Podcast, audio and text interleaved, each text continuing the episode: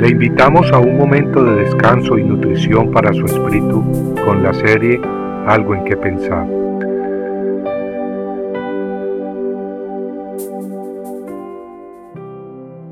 Y Dios dijo a Balaam, no vayas con ellos.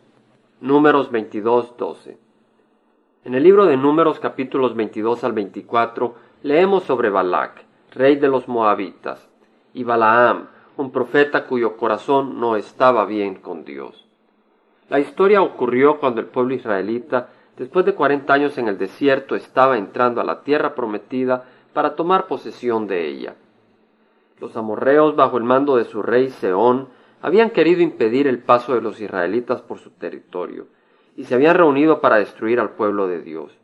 Pero el pueblo israelita, con la ayuda de Dios, los venció y destruyó. Y ahora otro pueblo, el de los moabitas, temerosos de Israel, buscaron poderes religiosos, poderes celestiales para vencerlos. Las escrituras nos dicen que Balac, el rey de Moab, mandó a llamar a Balaam, diciendo, Mira, un pueblo salió de Egipto y he aquí, cubren la faz de la tierra, y habitan frente a mí. Ven ahora, te ruego, y maldíceme a este pueblo, porque es demasiado poderoso para mí. Quizá puedas derrotarlos y echarlos de la tierra, porque yo sé que a quien tú bendices es bendecido, y a quien tú maldices es maldecido. Balaam antes de salir de su tierra hacia Moab, consultó con Jehová quien le dijo, No vayas con ellos, no maldecirás al pueblo, porque es bendito. Balaam fue a Dios, y Dios le dio su palabra en forma clara y definitiva. No vayas con ellos, le dijo. Pero el rey de los moabitas envió jefes otra vez, más numerosos y más distinguidos que los anteriores. Y fueron a Balaam y le dijeron, Así dice Balac, hijo de Zippor, te ruego que no rehuses venir a mí, porque en verdad te honraré en gran manera, y haré cualquier cosa que me diga. Ven pues, te ruego, y maldíceme a este pueblo.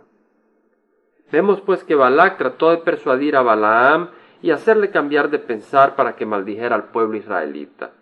Para ello apeló a su orgullo y avaricia, enviando gente muy distinguida, enviando mucha gente distinguida, y luego ofreciéndole mucho honor y riquezas. Balaam entonces accedió a visitar a Balac, y consultó varias veces a Dios sobre el mismo asunto. Esto a pesar que Dios le dijo desde el primer momento que no fuera con los moabitas y que no maldijera a los israelitas, pues eran benditos. Si bien Balaam no maldijo a Israel, el hecho que no le haya bastado la palabra de Dios la primera vez y que haya tratado de comprometer la justicia de Dios por sus propios intereses temporales fue un terrible pecado.